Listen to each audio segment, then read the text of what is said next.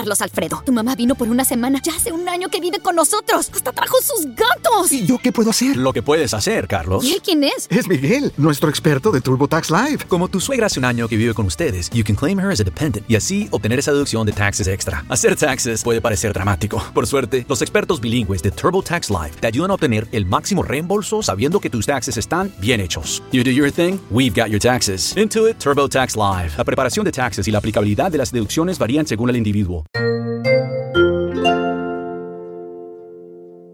Así comienza Cartas desde Dubái, la primera novela de Asunta López. Lo tenía todo y lo perdí todo, hasta lo más preciado para un ser humano, su libertad. Tenía un marido y dos hijos maravillosos, formábamos una familia feliz. También tenía un trabajo excelentemente pagado y una prometedora carrera profesional. Por no faltarme, no me faltaba ni el chalet con jardín y piscina, ni el coche de gama alta aparcado en la puerta. Era una mujer con una vida que la gran mayoría consideraría perfecta. Y ahora no tengo absolutamente nada, ni siquiera me quedan la ilusión y las ganas de seguir viviendo, no me quedan fuerzas para volver a empezar. Tal vez algún día ya no me despierte llorando y deseando no estar viva, no lo sé, pero sí sé que nunca podré olvidar la pesadilla que he vivido estos últimos años, e incluso puede que llegue el día en que recupere todo lo que he perdido. Lo dudo mucho, pero podría ser. De lo que no me cabe la menor duda es de que el miedo y la angustia ya nunca dejarán de ser los compañeros inseparables de mis noches. A pesar de ser economista de profesión, siempre he soñado con ser escritora, pero ni en mis peores sueños pensé que acabaría escribiendo el escalofriante relato de mi propia vida. Y, sin embargo, esto es lo único que os puedo ofrecer, la historia de lo que empezó como un cuento de hadas y acabó convirtiéndose, o acabé convirtiendo, en una novela de terror que ojalá fuera pura ficción. No sabéis lo que daría porque fuera así, pero que, por desgracia, es la cruda y desnuda realidad, sin ningún tipo de artificio. No sabía cómo empezar a contaros cómo se han desarrollado estos dos últimos años y medio en los que mi existencia ha dado un espeluznante vuelco de 180 grados.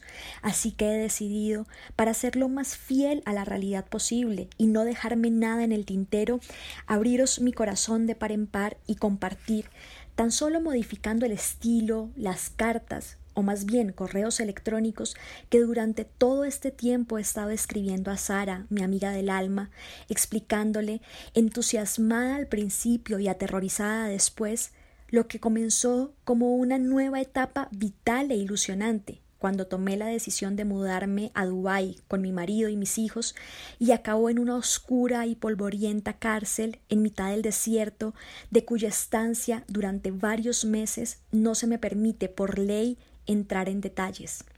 Espero que lo entendáis. Os ofrezco mi historia y os la voy a contar tal y como sucedió. No pretendo que me juzguéis, porque ya he sido juzgada y condenada y yo misma me he declarado culpable.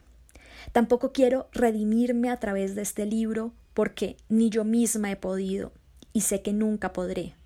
Perdonadme. Tan solo pretendo que leáis estas páginas y que cada uno extraiga sus propias conclusiones para que una historia como esta no vuelva a repetirse jamás.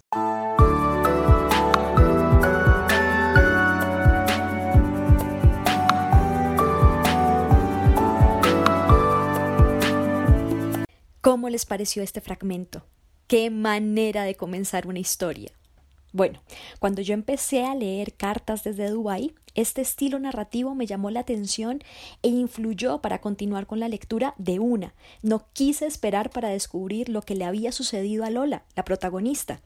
Y creo que esta manera de contar surtió este efecto porque Asunta López, la autora, utiliza elementos contemporáneos en su narrativa.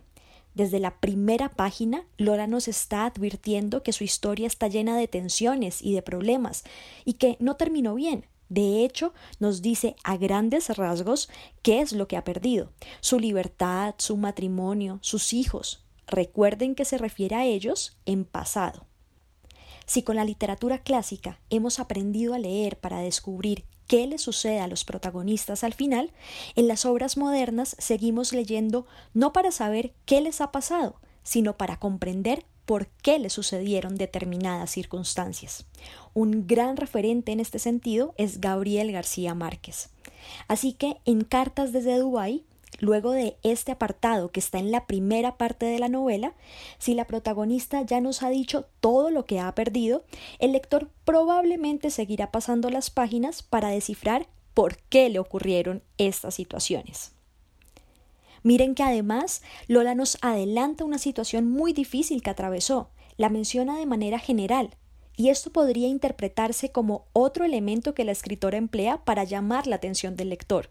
Es como si Asunta nos dijera, si sigues leyendo, entenderás qué hizo Lola para haber estado en una cárcel en esta ciudad de Emiratos Árabes Unidos.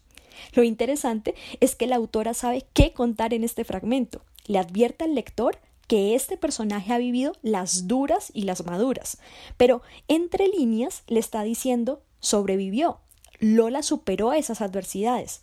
Y esto para el lector no es una información menor, porque seguirá leyendo con la tranquilidad de que su protagonista sigue ahí, que en medio de todo ha sabido sortear las dificultades.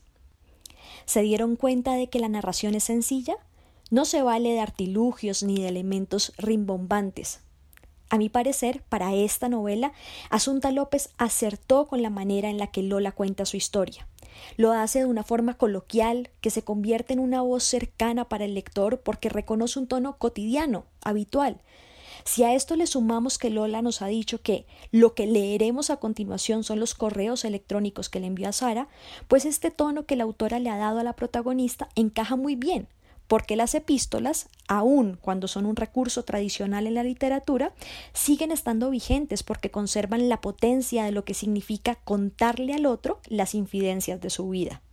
Piénsenlo, en las cartas se cuentan cosas que no siempre se dirían en voz alta, o que se confiesan primero por escrito para ir preparando terreno en caso de que se lleguen a decir cara a cara. Por si fuera poco, el título de la novela se refiere directamente al valor de este elemento narrativo. Cartas desde Dubái. En los próximos episodios continuaremos analizando los recursos literarios de esta historia. Esto ha sido Leyendo con Melissa. Nos encontramos en un próximo episodio con más historias, autores y fragmentos literarios.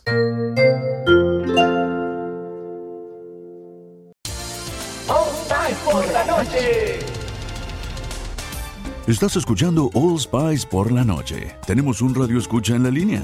Esta es para mi esposa Gabriela. Me gustaría escuchar. ¿Te crees muy lista usando mi All Spice Moisturized Body Wash a mis espaldas como si no me fuera a dar cuenta del inigualable aroma a Shea Butter? Uy, una de mis favoritas. Gracias por escuchar All Spice por la noche. Y recuerde. Red Carlos Alfredo, tu mamá vino por una semana. Ya hace un año que vive con nosotros. Hasta trajo sus gatos. ¿Y yo qué puedo hacer? Lo que puedes hacer, Carlos. ¿Y quién es? Es Miguel, nuestro experto de TurboTax Live. Como tu suegra hace un año que vive con ustedes, you can claim her as a dependent y así obtener esa deducción de taxes extra. Hacer taxes puede parecer dramático. Por suerte, los expertos bilingües de TurboTax Live te ayudan a obtener el máximo reembolso sabiendo que tus taxes están bien hechos. You do your thing, we've got your taxes. Intuit TurboTax Live. La preparación de taxes y la aplicabilidad de las deducciones varían según el individuo.